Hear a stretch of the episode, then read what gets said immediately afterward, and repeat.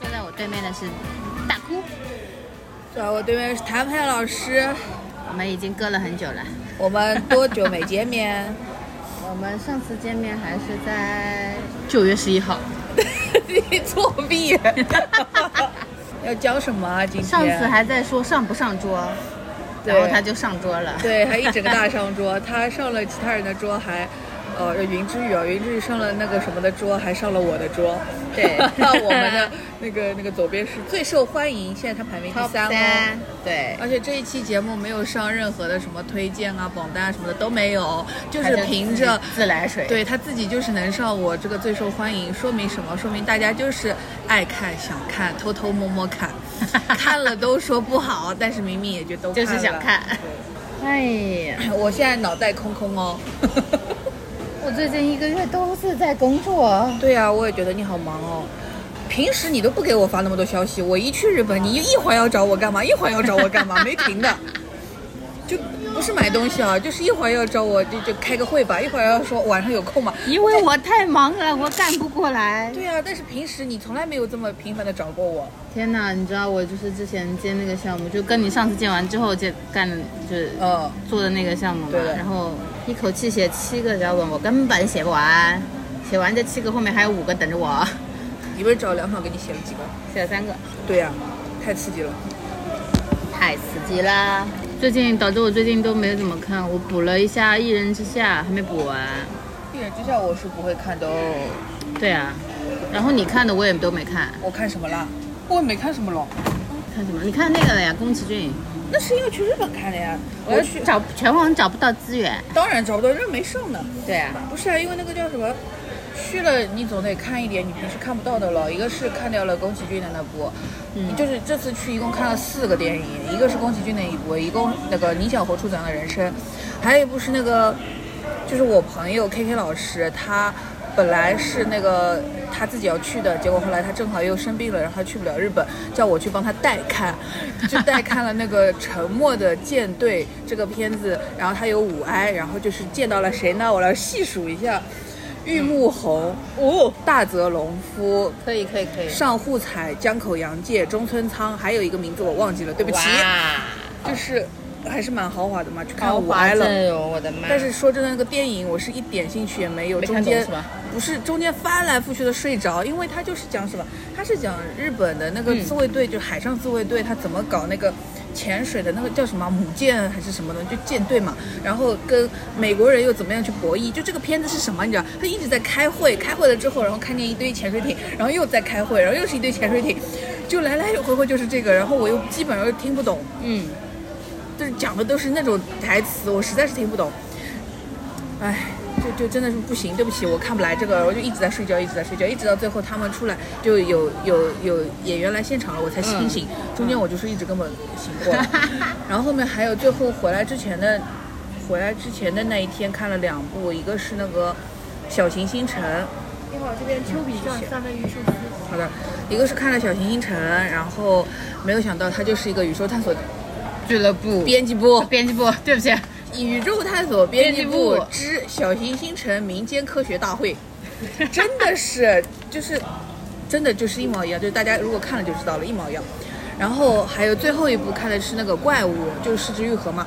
本来是说那个就就北北京电影节上了的，然后本来说要上海电影节要上，结果后来没上。嗯没上了之后就说基本也不可能上。我看了一下题材哦，大概嗯的确是不太行。嗯，但是反正就是那去日本了，它还在上映，我也没想到它上到现在。你想那个那个戛纳的时候，大概已经是是六月份的事情了嘛？哎，五五五月底也六月份的事情，然后到现在已经九月了，还在上映，而且满座哦。还是满座。当然那个厅不大，但是几乎是满座。那个厅就是那种小厅，大概有个这么厉害对，不止吧，毛一百个人的那种厅，毛一百那不小了。小厅小厅小厅，毛一百人的小厅，但是就是几乎还是满座，就还挺厉害的，嗯就看了四个电影。那还是说说宫崎骏吧，其他几个我好像都不太想听。宫崎骏，我自己的节目已经说过了，自己去听吧。反正朱军去听吧，你有空的话去听吧。反正就是宫崎骏的这个电影，简单来说就是他完完全全不 care 市场想要看什么，他就是把他自己想做的东西做出来了。他想说的东西说出来了，然后他，我觉得像近几年什么新海诚的片子，因为在商业上是很成功的，嗯然后呢，他可能我自己脑补的，不一定是真的，我就是脑补，就是宫崎骏可能看了会觉得，哈，什么什么玩意儿，就是就是都是我玩剩下的，然后他就这次给你来了一套少男少女和毁灭的世界。这种东西，就是他在他的那个里面稍微放一点那个料，他就稍微轻轻那么一带过，就秒杀你宫呃新海诚了，就是这种感觉。然后什么时候上啊？我好烦，我想看。不知道呢，国内不一定能上，因为它是讲日本那个战后嘛，就是东京大轰炸之后的事情。但其实它后面其实跟战争的关系是没有说那么大的，但是因为它起了这样子一个头，我觉得国内就是很难会上了。嗯，因为以往它的一些世界就是架空的，或者说是跟、跟那种你不不用去联想起来的，那就那就很那要想想上就上，想重映就重映了。但这个我会觉得有点硬要上也行了，就看大家怎么不上，他能不能快点出资源？我好急。那那也早着呢，人家现在还在上映，然后那个呃还没有还没有要出碟的意思，而且也估计也不太可能那么快上流媒体，嗯所以就是且等吧。嗯，因为他这次噱头比较那个嘛，他在噱头最后，就是他每一次都说是最后一部一部的嘛，可是只有这一次他是真的有告别的成分在的，因为它里面有一个老国王，那个老国王的造型像爱因斯坦，我觉得那个老国王映射的就是宫崎骏本人，然后他就是在说，因为它里面用那种就是我们那个你们学画画的人都知道的，就是画那个石膏。各种那种方的、圆的、三角的那种半圆形那种，他在用那个石膏堆一个塔，然后这个塔的结构是极度不稳定的。然后以前他可以用自己的力量去让这个东西稳定，但现在他就是里面的台词就是说我的这这个塔要倒了啊、要倒了。然后就是说接下来的话，因为然后他就把这个这些东西就是交到日式海洋。对交到男主的手上，然后那个哎呀这样剧透嘞。没事，我还是会看的。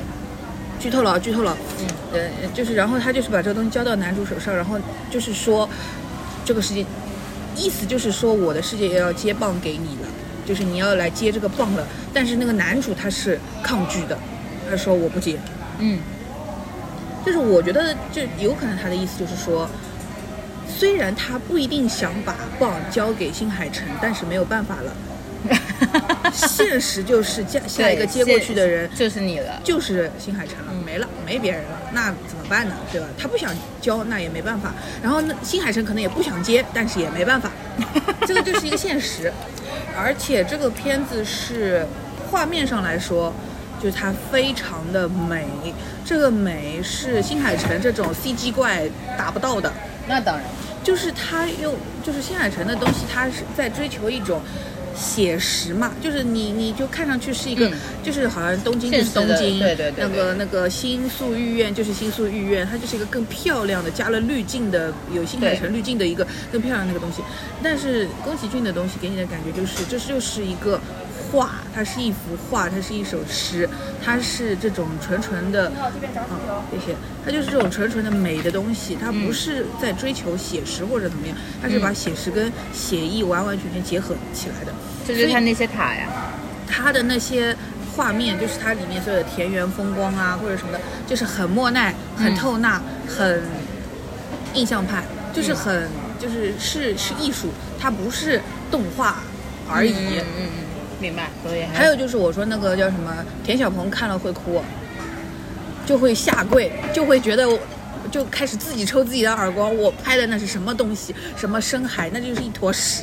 田小鹏怎么每次都哭？因为田小鹏在深海里面，至少我看到它里面有很多的元素，就是新就是宫崎骏的元素。嗯，有的比。如说那些小海獭，一一大堆的小海獭，那种来来去去不说话，但是就是好像看起来有点可爱或者怎么样，这种东西在新在那个宫崎骏的片子里面是太太多多了，了梅梅虫或者说是那个什么。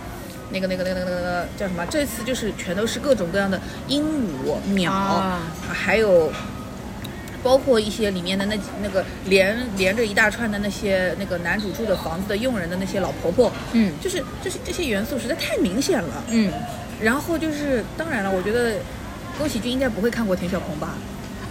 这应该不会看的啊，这这个这个看了也真的是瞎了，他应该是没有看过，就是也是一种就是无形当中，你不是一直在学我吗？你看呀，应该是这样的，你学的那什么东西啊？就算他本人没有这个意思，但是你看完也会对懂的，你会你看完之后你就知道了田小鹏在干嘛，在在进行一些拙劣的模仿，还搞成了一堆光污染。中国动画的路还是就是你长了。你想宫崎骏的动画片里面，他也是这次也是颜色超丰富、嗯，超多，但人家不乱呐、它的色彩一直是非常丰富，对它不但不丰富漂亮但不乱的。他不惹人嫌啊。嗯，但是田小博那个就是什么啊，我看了我就烦。视觉冲击有，但它视觉上不会让你累。可能有的人会说这次就是宫崎骏的电影，它没有什么故事性，对我看风评很多都说觉得嗯不知道他有点在拍什么。对，但是我觉得是。一个是它可能是一种梦境，就是说，因为它而且它甚至有一点平行宇宙的意思，就是在同一个那个房子，但是，哎，你每次打开不同的门，你到的是一个不同的对吧？嗯，它是有一点点元宇宙的概念的，但是它就是表达的更加的抽象一点。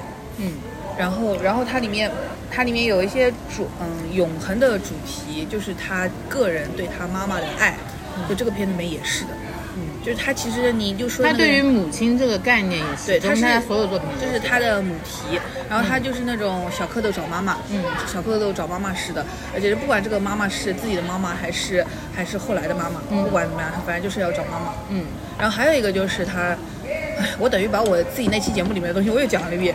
还有一个就是那个《国王与小鸟》，嗯，那个动画片，就是我印象当中宫崎骏是很喜欢这个动画片的，然后。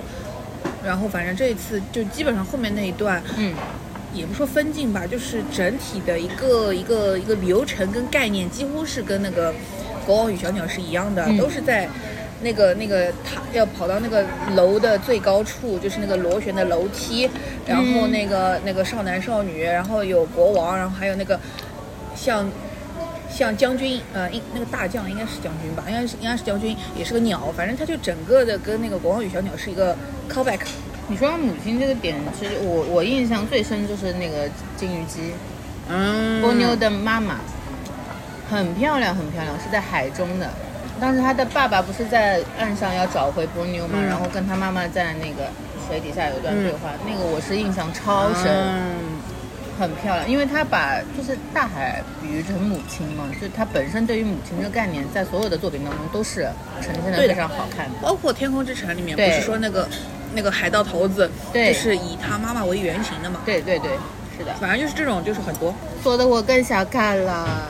因为我本来怕看不懂啊，或者怎么样的，就是有点对这个片子其实有一点点的害怕嗯或者紧张。嗯，但反正看完了之后，就是尤其是他有那个告别段落的时候，就哇哇大哭。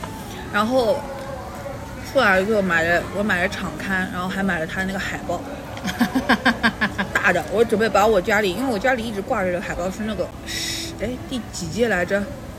第十九届，嗯，第二十届，对，电影节的那个那个就那个海报，就是那个孙悟空那个拉开帘子那个，大闹大天宫那个拉开那个，对。第十九届吧。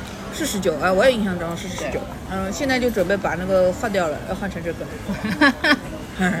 但是这个东西没出什么周边，就只有海报、场刊，还有明信片、文件夹，没了。它不像新海诚什么，他们有一个很明确的，就是啊，新海诚他妈就是要圈钱。他们有很明确的有周边的意识的就这种主主角包括配角的设定的。不是周边意识的问题，就是他这次就是不是为了圈钱来的，他就无所谓，爱买买，不买滚。嗯哼，他也不需要了呀，卖了这么多年，那个《千与千寻》的小煤球不是还一直卖的很好？还有跟罗意威一起卖的，真的，我最近都没看什么呀。最近哦，我嗯，这两天国庆，你有看电影吗？哦，说到这个，我昨天跟我爸妈去看了《莫斯科行动》。嗯，因为什么呢？坚如磐石看起来口碑好像崩掉了，所以我就想算了算了。坚如磐石我不想看我想那个《莫斯科行动》它怎么说也有个基本盘吧。然后我昨天去看了，不错的，是吧？非常之，张爱宇那个对吧？对对对对对，嗯，非常就是他可能是我今年看过的动作戏拍的最好的，比《碟中谍》还好。大家都在火车上，比《碟中谍》还好。哇哦，就是就是你会你会这他的那个节奏感啊，他的那个整个呃打的时候的那些动作设计很很爽，很也不是说多新吧，但是我有一点眼前一亮的感觉，因为最近就是无聊的打戏看的太多了，是的，他真的打的不错的，而且打的碟中谍好，我心动了。打的比《碟中谍》还合情合理，就是他所有的动作，嗯就是那种疼痛，那种打出去、摔出去，然后剪刀脚或者什么，就是它肉搏也好看，然后那个追车也好看，然后那个他们有一大段在那个下水，因为那个俄罗斯地下的那个地下水、地下管道的那个系统嘛，嗯在那个那个下水道里飙摩托车。东躲嗯西藏，两条线路最后怎么交汇，拍的很好。节奏很好是吧？节奏很好，然后设计的也很好，然后就是就是就是会让我妈在旁边一直说，哎呦，我哥哪能拍出来呀？嗯就是会嗯她会有这种感叹的东西，我觉得真的是拍的不错的。然后它就是整个的，还有那个什么地面上的那个就是。追呃呃，先是他们就是车开出去之后跟踪和被跟踪，然后两辆车怎么在一个圆盘环形路上交汇之后，又就是大家的那个位置的兑换，就是讲得很清楚，然后拍的又很很到位，就是非常的舒适服。对的，嗯你看的，而且它的整个的剧情很呃讲的也很清楚，很好理解，也没有说什么逻辑不通啊或者怎么样的一些东西，相对来说还是比较完整的。就是有个别人是这个角色设计的有点傻了，但是就是大部分来说都是不错的。嗯，然后紧张刺激，而且因为它是那个九九九三年，哎，九三年是啊，对，九三年，就是那个还有一点年代感的东西，就真的还不错的。但是但是什么？这个片子对的文戏啊太土了，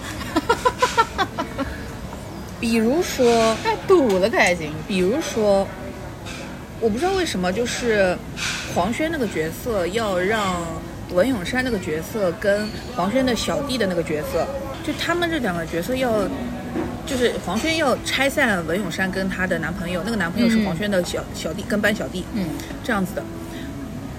他拆散他们的方法是强奸文咏珊，啊就很怪，你知道？就是我觉得啊啊这个倒是蛮上个世纪的港片的，啊！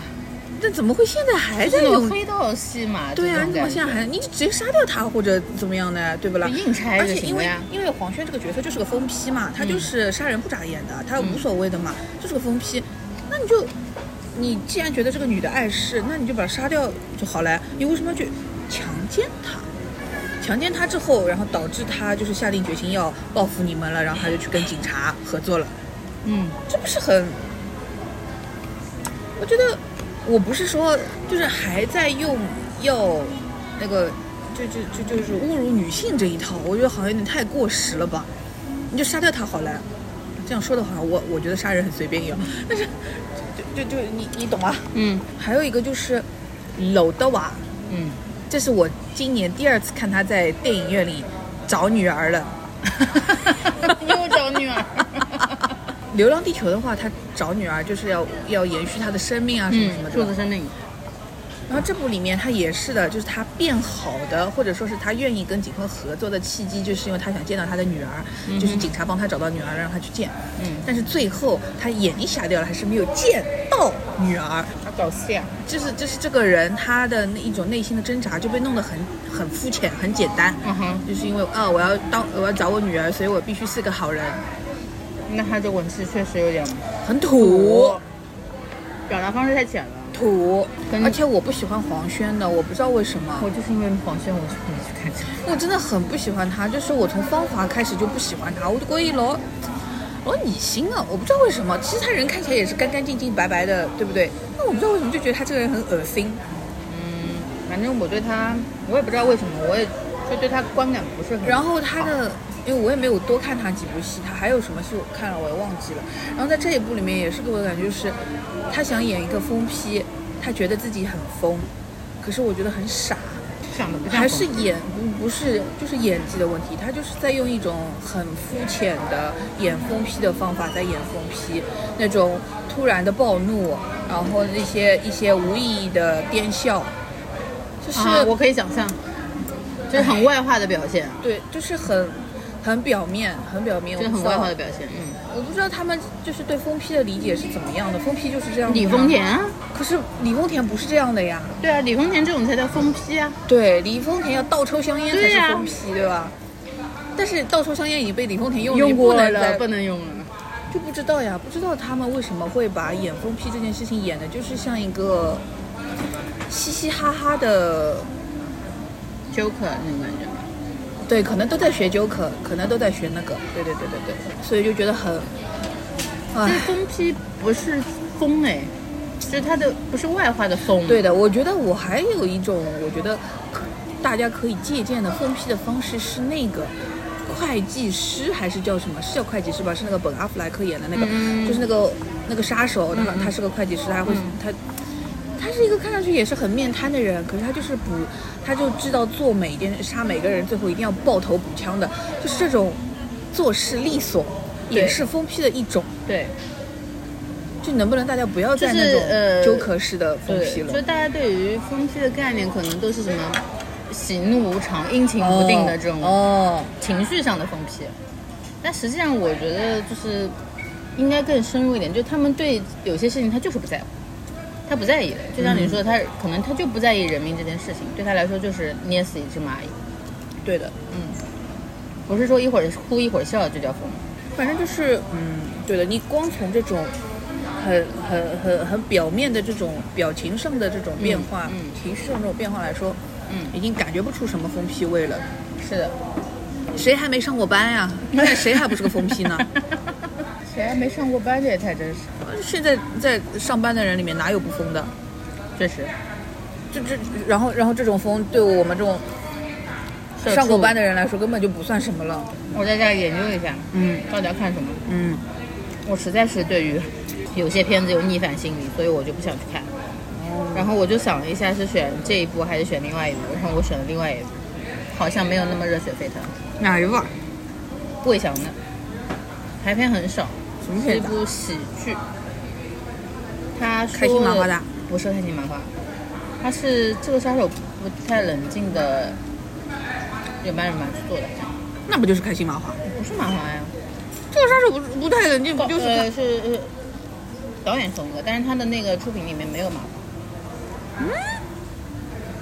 然后他说的是心智障碍人群打篮球的故事。哦那我肯定不会看了。对，但我有看到那个网上网上看刷到一点点。嗯，我本来对他的概念就是他可能想做就是新青年版的《灌篮高手》这个概念。啊？我一开始是这么想的，嗯我看完之后，我觉得他是想做马戏之王版的《灌篮高手》。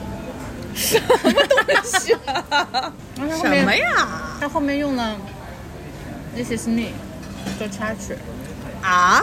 嗯，哟，这东西好怪哦！我听你这样说下来，我就感觉是那种什么铁锅炖粉条，结果开开了里面是桃子。嗯，有点吧，嗯，我就我对他整体观感是有点违和，但还 OK，就是因为我也是前面我去看过那个嘛《超能一家人》嘛，就实在是太烂了，太导致我看这部的时候，我本来就说想去睡一觉，就单纯想放松一下吧。然后看完觉得还可以，他笑点铺的比较密，然后整个是比较温情牌的，哦蛮适合国庆档去看的。对新青年这个群体的刻画，它不会特别带有一些特殊视角，虽然有一些很刻板的场景，但他尽量是在用正常的拍摄方法去拍，甚至于就是为什么说他干《灌篮高手》，是因为他里面有宫城良田。也不是，在最后在球场上就是比赛的那一整段拍的非常的写实，哦，这真真实实是比赛感觉的拍法，就他不会刻意勾画说我这个是一个特殊群体，是一个什么样的用什么样的运镜去说它，不会，就是单纯把这个会不会是他？不会。你这么一说，我觉得也不是不会，就是他们很哎呀，一粒毛豆直接滑进去了。他们就是从头到尾在透露一个点，就是我们就是一个正常的片子，我们说的就是一群正常的人，包括它里面的三观嘛，它有一场比较重要的戏，就是说这帮人去魏翔这个角色，他是个篮球教练嘛，嗯。然后他是以前是呃冠军队的教练，然后嗯。后来因为一些小问题，然后是被调到那种仁爱之家这种地方去当那种助理的，就是帮他们参加特奥会那个教练。然后呢，搞笑是蛮搞笑的，因为有很多槽点是他，我觉得他们自己现挂的槽点。就吐槽自己的。他有一场戏是他之前的那一组球员，他带的冠军队的球员跟呃这些特殊人群的球员去在球场上比赛。然后他原本的用意就是想让他们先试试看，为为了提升他们的技术嘛，你要跟正常的球员去打。那场戏有个特别大的矛盾点，就是后来呃这个仁爱之家的院院长就是王志那个角色过来说，因为他们看到他那群球员被虐得很惨，被正常球员虐得很惨嘛，你肯定是水平差，水平上差太多了嘛。嗯被虐得很惨之后，他就进来就是想阻止，嗯他就说你们有没有同情心？嗯他给的场景设定是周围先是安静了一下，然后后来所有人就中间有人群中说就是拿球说话，嗯。因为这是在球场。其实你对于他们的尊重就在于不把他们当成嗯。特殊人，对，就是我就是用正常的眼光，我们就是拿球说话，而且我们打的是友谊赛，又不是真的打打比赛，我没有这种输赢之分的嘛。嗯嗯，整体看下来还可以吧，蛮温情的，适合一家老小去看。啊。因为我不想看一些很沉重的嗯，话题的片子，莫斯科行动也是适合一家老小去看。是吧？嗯，那我回头再去补一下，因为本来这两部我有一虽然里面有强奸戏，但是都没有正面给。我看但主演是懂了。张涵予、黄轩，我就嗯，要 不看看看看好笑的吧，轻松一下黄轩。好烦哦，不想看黄轩。但是这个也是轻松的，不用不用带脑子看的嘛。最好笑的是，我看那个好像那好像没有那么热血沸腾，它里面那个正常的球队的队长是王子异。他出场的时候，我愣住了，这人好像王子异啊，因为他的脸有一些变了呀微妙的变化。我看了半天，我说哦，好像就是王子异。然后他里面演那个角色跟他本人非常的契合，就是个 B King。哦，就是明星球员，就也是不用太带脑的。然后大家有如果有什么比较便宜的票价，就适合去看一看。然后也是有笑有泪那种，你懂吗？国国产的那种喜剧都这样。然后它里面是也是说了，他用了一些，嗯，有用了三位新青年的演员。啊，嗯这个叫法是官方的叫法还是这个电影的叫法？对哦，官方的叫法。叫新青年，新是这个新。哦，这个我们是音频节目哎。听我说谢谢 你，它里面有这段你知道吗？就它有一些很刻板的好笑的点啊，然后但是也有一些能让你想一想的话，嗯，嗯，就是你跳脱出新青年这个概念，它的有些话你放到线下来讨论还是一样适用的。我再讲一下那个吧，怪物。嗯，是之就是导演是之愈和编剧板垣育二，音乐版本龙一，然后制作人是那个川村元气。就整个当时那个这个片子一出来的时候，大家都在说简直就是日本国家队的水平。那整个大花花，嗯，他就是冲着拿奖去的嘛。但我嗯看下来是觉得这个片子是，嗯？你我不是你是，就是远低于预期的那个水准，就是。当然它不差，可是它也没有什么好，也没有什么新鲜，或者说没有什么震撼到我，或者说让我觉得哎一下在这种地方基本上都没有。只能说两个小孩儿的确是演的不错，嗯然后田中裕子演的很好，嗯就她演了一个眼神里什么都没有的那种，因为她一不当心，其实应该是她自己失手，一不当心杀掉自己的儿子嘛。嗯然后，但是因为她让她老公去顶罪了，然后她整个人就是眼神里就是无，什么也没有，嗯就整个人就是个空壳。她演的非常好。嗯其他的话，这个片子就真的没什么，她就是分了三，就同一件事情分了三段，然后三个视角。嗯，就是公说公有理，婆说婆有理，一整个罗生门了。你会觉得说，这么小的一件事情值得弄成这样吗？或者说，为什么因为这么小的一个，当然可能校园霸凌什么这种也不小嘛，但是就是要去冤枉一个老师，要去毁掉一个老师的人生，也很奇怪。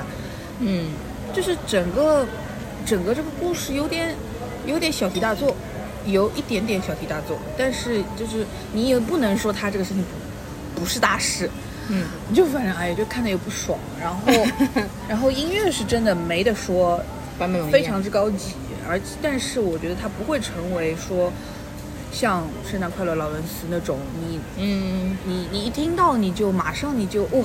嗯，或者说是像那个末代皇帝那种，嗯达不到那种程度的。因为老实说，他最后的时间做这个音乐，他的体力也有限，嗯就是对坂本龙一来说，他这件事情就是蛮难完成了，已经做到现在这个水准，肯定是已经很 OK 了。嗯那就就是觉得编剧跟导演的问题更大一些吧，也不是问题，就是没有什么好。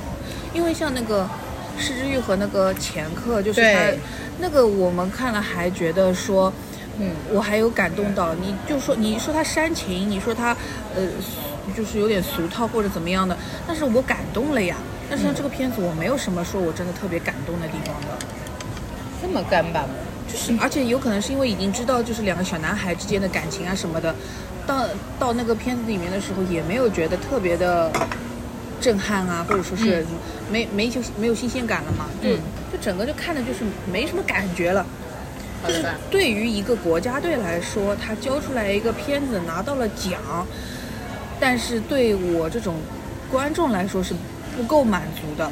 嗯它功利性很强，嗯嗯但是对我来说是我是看的是不满足的。嗯，功利性太强了，所以就是大灵不灵的。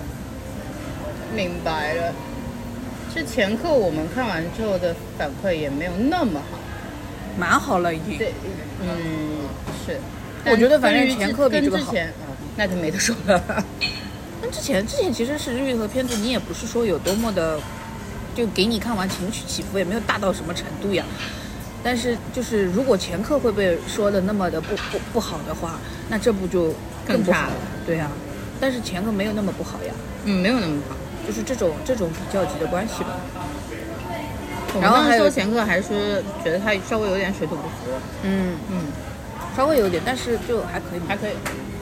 整体啊，还有就是我昨天哎前天在家里看了《封神》，给我看傻了。你给我吐槽。给我给我看傻了，《封神》怎么？我不是说剧情哦，剧情他讲的蛮清楚的，就是、嗯就是呃每个地方的设定，然后谁跟谁嗯什么关系，然后因为什么事情之后大家要去干什么，最后落到一个什么样子的一个，就整个这个片子它事情说的挺好的，挺清楚，挺完整的。嗯但是我没有想到它的画面会这么丑，嗯这个是我没有料想到的。嗯怎么会这么丑的？你刚你当时就是跟我说做的很很土，你说的是你说你的说法是，因为这个片子是五年前做的，所以现在来看就土了。可是我看的是。看下来的感觉就，就算是五年前，也不可能弄成这种中老年表情包一样的画面吧。尤其是到昆仑山那里，给我吓傻了，怎么能这么难看？是的。怎么能这么丑？昆仑山不是修仙的地方吗？这都修的什么仙啊欢喜对啊佛？对，欢喜佛都出来了，不知道怎么那么难看啊！就是土啊，就是难看，就是难看，已经很落后了。不是这这。但是我看那个纪录片里面，他们搞得郑重其事，好像觉得弄得很很认真、很用心在弄的，用认真用心就弄出一个这啊，嗯嗯，很难评。是你跟就是整个现在这部电影的画面质感，我不说故事手和其他表演什么，就是光是画面的质感，这是一个网大哎，是的，他到底花钱花去哪了？它的它的质感，就是你抛开这些什么明星阵容什么乱七八糟，你去看它就感感觉看他那种感觉沉了一下，一秒就要出现了。感觉在在看什么，就是被翻拍到烂的那种呃盗版 IP 的《盗墓笔记》《鬼吹灯》这之。类的呀，对对呀，就是这种，就是那个这种之类就是你打开那个那个爱奇艺、腾讯，然后你放到电影那里，它除了一个什么院线大片下来，马上就是网络大电影的那种东西，纯粹就是那个质感，这个我是没有想到的。而且我本来以为的是可能就那么一两场戏是这样，结果全部都是这样。嗯，他就是他这个画面给我的感觉，他就设定好你要在手机上看的，你不是在电影院里看的。电影院里看的话，你肯定得有光影的对比，你因为你不会错过细节嘛。但是现在他给我的感觉就是，他就是让你在手机上看，让你在地铁上看，让你有大反光的情况下也看得清。看得清还是他的罪的。对呀、怎么会这么？全部都是打的大屏光，是的，正面大屏光，给我看傻了，哪有电影这样子打光的的？嗯，所以这部当时就是它的画面质感。差《寻龙诀》不不止十个那个什么刀剑笑，对不对？怎么会这样的？我这点我没有搞明白，是没有灯光师还是什么？我也不知道，还是我看还是他完的时候也是蛮震撼的。还是他画面画面丑完了之后，他就觉得说，反正后期会调的，是不啦？那可能真的好，难看，好难看、啊、灯光质感渲染不出来了。就是我能够想象得到，他想要造成一种，比如说后面那些，嗯，那那个那个那两个什么兽，就是开始动起来什么的，我能够想象得到，他可能以为自己要拍一个特洛伊木马嗯城嗯这种东西了，他可能觉得自己前面的话，他可能觉得自己我我要拍个那个什么指环王了，不是的，你跟人家不好搭麦的，就是它这个基本盘看起来像是一个史诗型 IP，对呀、史诗级的三部曲对呀、，但是、嗯拍出来的画面质感这么差，而且音乐也好难听。音乐就不说了。就是音乐非常之左宗棠鸡，因为音乐 他们这次也是找了外国人，找了外国人做的，嗯就是外国人理解的中国的配乐是什么样子的，不好听，真的不好听，也没有任何记忆点的。然后我当时就是在看这个《封神》之前，因为质子团不是已经火了嘛，嗯，其实我对里面的什么有几个质子，就是都在说他火，但我不知道他哪里好。嗯一个是陈牧驰，嗯，对，我因为在看那个什么之前，我先看到了他上李佳琦的直播间，我觉得这个人好油腻，陈牧驰好傻，好油腻。我是不是当时就跟你说，我说这这一波让我然后看起来很难受，我就那个看电影的时候觉得，谁在喜欢他？这是一个傻大个啊，谁在喜欢？好蠢。就是那一段看到我生理难受。然后我还看，因为我去看那个那个纪录片了嘛，纪录片里面才得知，哦，他当过兵。那怎么这陈牧驰这个人怎么这么油腻？我真不懂。他好像觉得自己很帅，我不行。哎，他觉得自己很自律，他觉得自己又自律，然后又又练块儿。哎，他那个那个他们跟那个芒果台做那个节目《封神训练营》的那个节目，他的出场他是去翻那个大的那个轮胎进去的嘛。你完就是那段正好我妈站在旁边，我就跟我妈说，你看这人油不油？然后我妈说，啊还好吧。我说，你看他明明可以把这个轮胎滚到那里去，他就就硬是这样一个一个翻过去，他就是想显示自己力气大呗。然后后面嘛，我妈就说，哎呀哈哈什么什么。结果他上去了之后，站在那个台阶上，还在那里手这样撑着摆 pose。然后我说，你看他要摆 pose，我妈就嘎乱笑。就是我说他油腻，他就一步步印证，你知道吧？真的好油腻。然后，于是。我本来看之前，我对他印象还可以，因为他不是那个骑射什么的很厉害嘛，我想说至少他是有真功夫，对不对？结果后面有一次，就是他在那个什么，就他在上海拍戏，然后那天，呃，就是下从下车到进那个什么河滨大楼还是什么那边，中间不是被粉丝堵了嘛？他穿了一件黑色的背心，就纯一个黑背心，这件事情非常的媚粉哎。我不能好好穿衣服吗？不能穿一个 T 恤，不能穿一，个，我是不是就说过他就很美女，就不能穿一个衬衫？就是很美女，就是他们的所有的营销点我很不是光媚女、媚粉，男的也爱这个的，我知道，gay 也爱这个。就是他一整个大媚粉，我就觉得我受不了，然后我就觉得怎么，于是本来我觉得他那个挺厉害的，结果一下子那那一下给我搞碎了对，让我觉得不不舒服。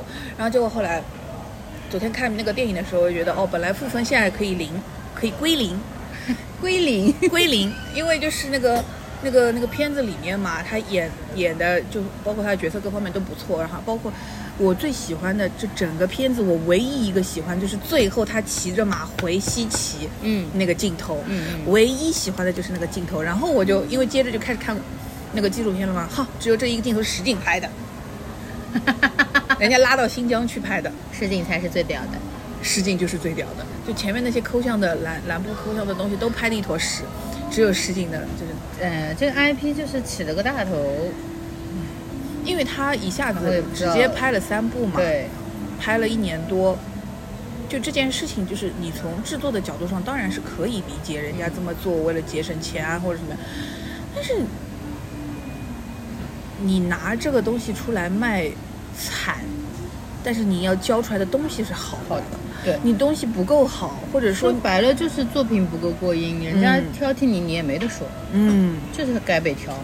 就是你这个你这个画面的质感连及格分都没有。如果是你就是你拿一个网大的东西出来跟我说，我们是花了几十个亿下去做的一个一个院线电影，甚至于它的野心是要成为你这个。民族电影的这种这种工业制作水准的一种代表的话，嗯那他是不配的。嗯，配不上。就有的人已经爱这个电影爱到一说就得哭，就是或者说是觉得他真是不容易或者怎么，但是你最终还是要拿作品本身说话的，这个事情就变成了还骂不得，你骂了你就是早年真人秀套路，就是卖惨，就是卖人设，就是你骂骂不得，你要是骂你就是不爱中国电影，你知道吗？对，就是有点博同情的分了。就是这个事情可能最开始并不是这样，但是他这样做了之后就非常的变味。对呀、然后就是我反正看完的时候，我就一直觉得就那一段我看的我很不舒适。虽然大家都很多人吃这套吃这挂嘛，但哪一挂就是大胸挂。那一段也还好，其实我觉得你觉得还好想吗？但是我真的没有我想象当中的那么厉害呀。嗯是没那么厉害，但是我就是很不舒适。嗯因为看完之后，因为他以这个为营销点嘛，嗯就是一下爆了嘛，反正这个点，然后我就非常嗯不舒适，因为我觉得对作作品本身的批判就少了，大家会嗯分着不不同的点去看这件事情。你作品本身就是不行，反正我而且不知子团的五个人吧，算是只有于适还 OK，嗯但是他也在蜜粉。然后我觉得还有一个还可以的是那个黄希燕，就那个台湾人，嗯，他还可以，我都不分不清楚。就是那个姜文焕是叫这个名字，我忘记了，反正就是他还可以。其他的三个，我根本就是想说，你们吃点好的吧，有费翔在那儿，你吃这个啊？我还以为这一次就是说起来是什么数，就是就是他的快补货的速度也快，我还以为补了什么好货呢，就这啊，什么那个什么陈牧驰、侯文元，这太普了。侯文元还跟钟楚曦谈恋谈上恋爱了，钟楚曦你也吃点好的吧？我我对这些已经完全不感兴趣了，就是还有个李云瑞还算还行吧，但我觉得李云瑞在电影里面是不怎么样的，所以他也李云瑞，因为最早他不怎么参加节目的时候，我就已经因为参加节目是在这个片子之后，嗯所以已经被磨过了。就是嗯李云瑞在这个电影里面是也不咋地，不出彩的，所以整个节目也不是太质子团这几个字之前给我的期待值是很高的，真的吗？期待在哪？就之。因为很多人就是磕这个东西，你磕到就是不行了就是嘛。社媒上已经就是对呀、然后每个人都在说，就是哦，就是这五个人就是出来了，或者什么吃点好的吧，是现在不行趴的太厉害了嘛，大家没得吃看出来的感觉就是还不如秀人呢，是不啦？也还不如秀人呢，秀人至少是专业的，也不说多专业吧，就是我就告诉你，这五个人一样要塌房的，还不如秀人呢，一样要塌的。嗯，怎么说呢？反正我对于这个是完全不感冒。而且我觉得他们讲道理，我这几个人我应该是非常吃这种就是身材好的禁欲挂的这种人，但是我哪里禁欲了？他妈天天都给你裸上身，哪里对，禁欲了？但是我看这种就真真实实的，就是大胸放你面前，我就远，我真的是就是要油爆油爆琵琶半遮面，他现在不遮全给你，就不好看，远就不好看，对吧？就腻。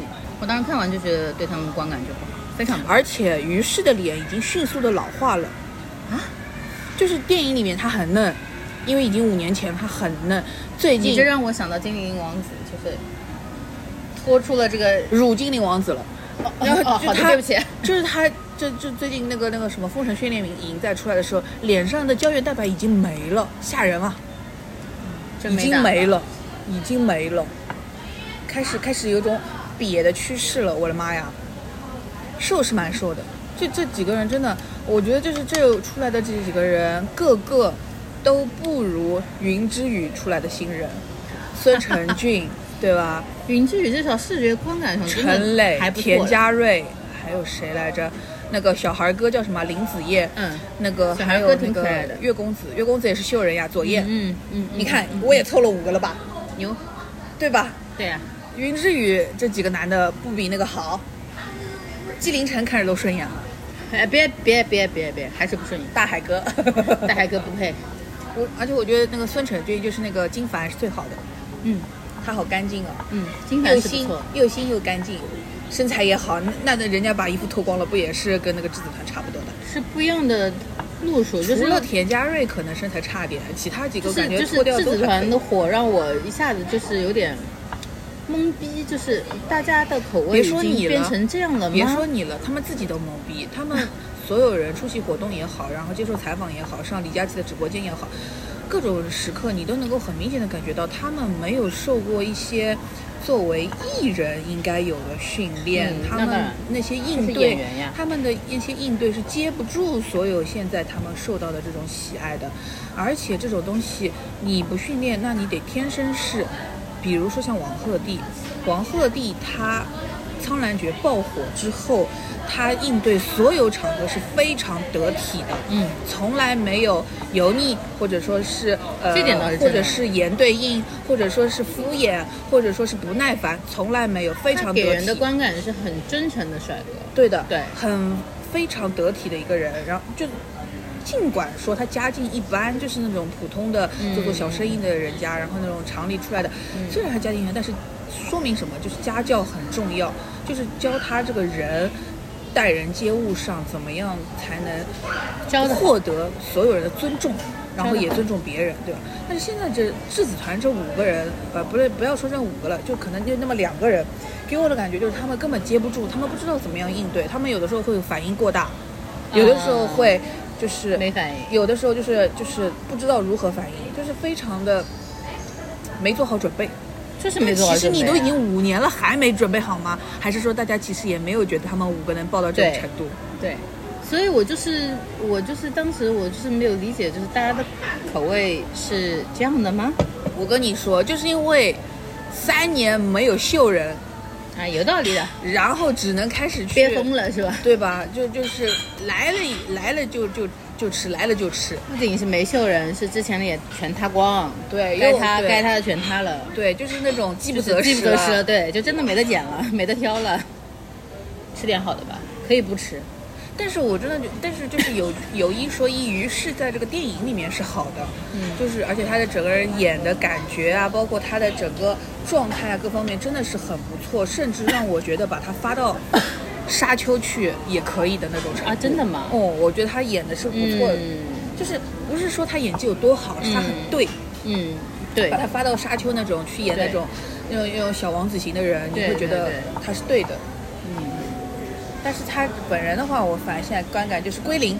我那里面只记得那个李瑞，我记得，然后于是我记得，然后我还记得杨丽，是叫杨丽吧？杨立新的儿子。杨乐，那杨乐，对不起啊，杨乐，对因为她长得是漂亮的呀。对呃，那酒窝那么深，对，但是她被而且她那个对被被呃对呃 而且我就是想说，他们为什么要把那个？我记得我小的时候记得那是个吃个肉丸，怎么这次啊变成了肉饼子？对，就是这以后还怎么吃几式汉堡啊？其实怎么吃双击啊？怎么吃巨无霸？吃两个肉饼子，对呀、那怎么变成肉饼子了？而且他也是在里面演的很对，就是哦感觉是哦对的。对的，对的，就是那种就是和蔼的大哥嘛。嗯，然后他一看也是那种会为可以为父亲就是对的献出自己，而且这个，但这个我我有一个那个，我小的时候我印象当中是说博弈考，就反正就是他吃他那个儿子的肉饼的时候，我记得我印象当中他是知道的，就知道这个肉饼子是他儿子，是吗？我印象当中啊，我我忘了，我我忘记是在看的哪个版本里面，我印象当中他是知道这个肉饼子是他儿子，但是强迫他一定要吃下去，就是他已经知道这个是他，就是那个纣王，呃，对，就纣王，就是他，他给他吃的时候，不知道他已经知道这个肉饼子就是他儿子，但是他自己是知道这个肉饼子就是他儿子。哦。然后他，但是因为他为了是要干嘛来着，反正他就是忍痛，就是虽然心痛，但是他还是吃了。我忘了，我小的时候看到的版本是这样子的。我反正我小时候的概念是啊，人肉都是能吃的吗？对，这么吓人？而且一每次一说到吃人肉，我脑子一个是这个，还有一个就是那个杨千嬅以前演的那个啊鬼片饺子。对对，饺子，是是是是是。然后我一直印象中就是他们是吃的是内脏，所以我我我到到现在都不怎么吃内脏这个东西。哦，是什么挖心肝啊，什么东西啊，是这种。然后我反正我下水一直不怎么吃的。最搞笑的是，就是我看那个《封神训练营》嘛，哪吒 长长那么大了。那个电影里面是个小孩小孩结果在那个节目里面，嗯，这位老师你是谁啊？嗯，这是哪哪哪哪个艺人的经纪人吗？已经从小哪吒长成拿托了，所以他铺盖也是正常的。谁铺盖？封神啊，没铺呀，人家我在我的观感里，我觉得他就是铺盖。没铺呀，人家现在二十六亿，哎，没补呀。就这样没什么可看的了。他就是，就我希望说这一次就是因为它的票房还是好的嘛，你拿到钱，你给我好好做后期，好好做特效，行不行？是的把你的这个光影质感给我我当时不就说了吗？我我能调吗？但是这个打光没打好，就很难调了，已这个经。很难，但是可以应该。啊，毕竟现在 AI 这么厉害了，技术在革新呀，你总归是会有解决方案的，新的解决方案就看怎么弄。但是它这个基本盘对呀、已经这样了，对呀、但下一步是好看的，要看《神魔大战》了。哦，还有就是，我想请问，大四大魔，我想请问，雷震子有必要做的这么丑吗？雷震子就是很丑啊，可是有必要这么丑吗？呃，他在他他就是个志怪啊，他就不能就是，比如说用他的那个嘴或者他的额头某一个部分意思一下，他就非得有每个，还原，他就每一寸这个肌肤，每一寸的这个毛孔都让你觉得好丑，对对，他就是这样的，所以他才会被人遗弃啊。太丑了。嗯但是他就是，你知道古古人对于雷公这个概念，他就是很丑的，而且他们就是拿来吓小孩的，对拿来吓小孩的，就是在敦煌的壁画中也是说雷公是一个呃长相很丑陋、很奇怪，然后他的每天打雷是在敲鼓，对轮着这样敲鼓的，对，所以他是会飞的，就是一个这样怪物的概念。太丑了。嗯，当然《山海经》，《山海经》不是因为，因为为我的概念是那种丑陋的，但是因为它是一个主要角色嘛，嗯我觉得说你丑归丑，但是你可能可以丑萌，或者说你丑的可爱一点点，嗯，好像或者比如说像那种什么多比，对吧？也是丑的，但是就是看久了你会觉得他是有可爱的一面的。那这个雷震子好像有点太难看了。啊、就是非常写实的难看，对的。对呀、嗯，但是它是这部整个的妆造，它是有在想说还原一些历史可考的一些资料里的形象，所以它不做过多美化，OK OK OK，就披头散发。行行行行行，你觉得行就行吧。沃尔善，你觉得行就行吧，反正我已经花了六块钱了，我也可以骂了。血亏六块，真的是血亏。我我早知道我应该再等一等，我就等到它全免费，就不应该花这个六块钱。这样子我就不会骂那么难听了。我现在花了六块，我还是觉得，唉 因为它一旦上了流媒体之后，不是只有我一个人花了六块呀，有可能有几亿人花了六块呀，嗯你这钱不就又回来了吗？啊、请他用用心，嗯，把下一步做做好。下一步我还是很期待的，再做毁了我真的，哎，我对于《封神》这个 IP 真的很喜欢，我觉得它不会毁，但是只是说能不能比现在这部稍微好看一点点。嗯，整个的质感上要更好。故事就是说的通顺，也没有说的多好，对不？用说的多好，对啊它其实得通顺嘛对它其实这个就是为了让你说清楚我神话里是什么样的故事，我就给你还原，然后有那么几几个比较突出一点的角色就可以了，不需要都好看或者剧情多跌宕起伏，符合现在大众审美。他不想做这种事情，但是他的营销套路又是很媚的。但是他的营销套路是后来就是饭圈这种腐女下场之后开始往这个方向走的，嗯因为你走其他的路已经走不通了。确实走不通，对吧？他一开始的时候，营销是出一个被打一个，出一个打一个，对就是走不通了。那没办法，只能现在就是走这现在这条路。现在这条路只是我们不吃，其实人家大多数还是卖的挺好就。尤其是他的目标群众是吃的，那就行了呗，那就让他吃吧。确实也是卖的挺好的了，因为我看它的周边都已经五花八门了。真的吗？对就是那个胸肌的那个垫子是吧？到处都是，受不了。哎但是我就真的圆，不行不行不行，太腻了，要圆。应该拿费翔做周边的。倒真没什么费翔的周边，对呀、因为我有费翔的表情包，对太古达人。因为大家对这个这个前辈还是有一定的尊重在的。德高望重，不太不太敢乱搞。对呀游牧民族这个虽然大家都说费翔演的好，可是老实说，我对于他这个角色也，他也就演那样吧。他的角色的点都是靠别人在说的，就别人一直在强调和 Q 的一个事情，就是他只爱他自己，不是他演出来的，是每一个角色都在说说出来的。嗯，我觉得费翔演的最好是哪一场戏？就是跟妲己在那个祖宗面前那个什么，那场是演的最好的。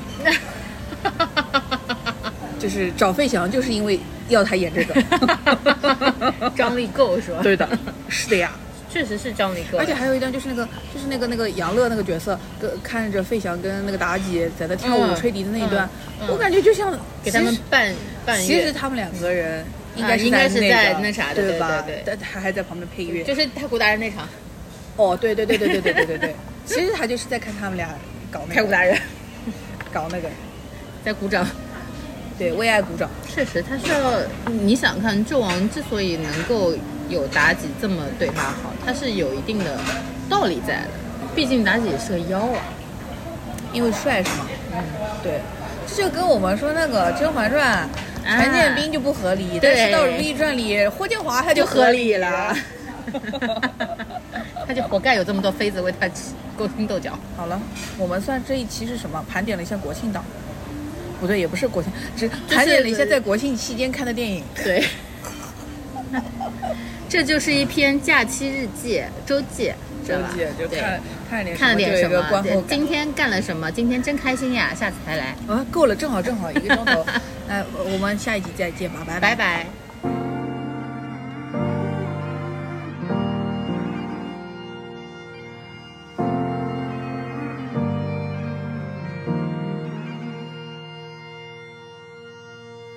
僕が生まれた日の空は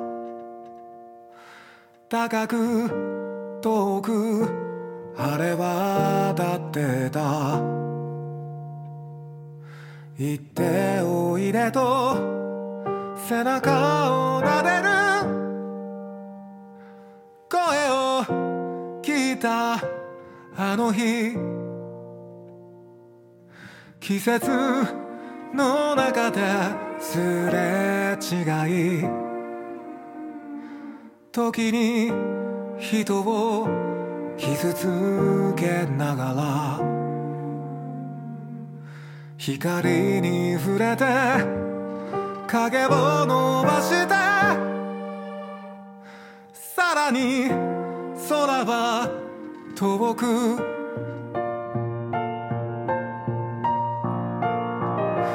風を受け走り出す瓦てくこの道の行く先に誰かが待ってる光さす夢を見るいつの日も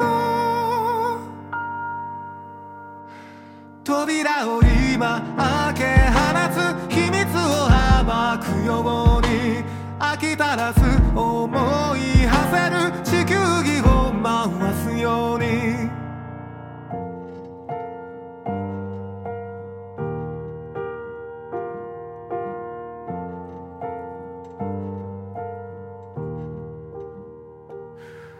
僕が愛したあの人は誰も知らないところへ行った。あの日のままの優しい顔で今もどこか遠く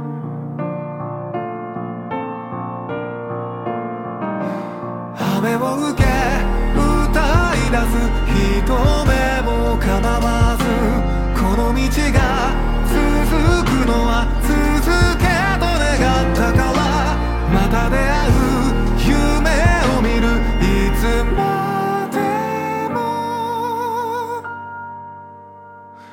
一かけら握り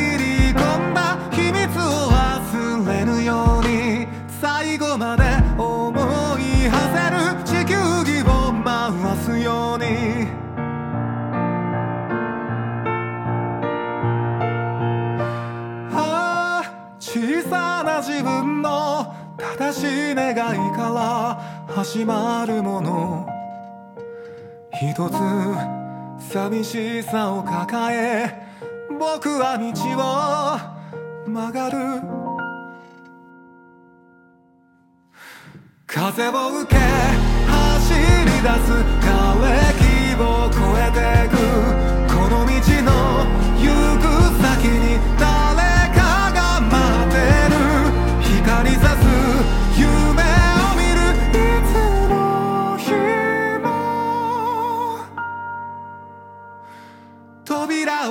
今開け放つ秘密を暴くように手が触れ合う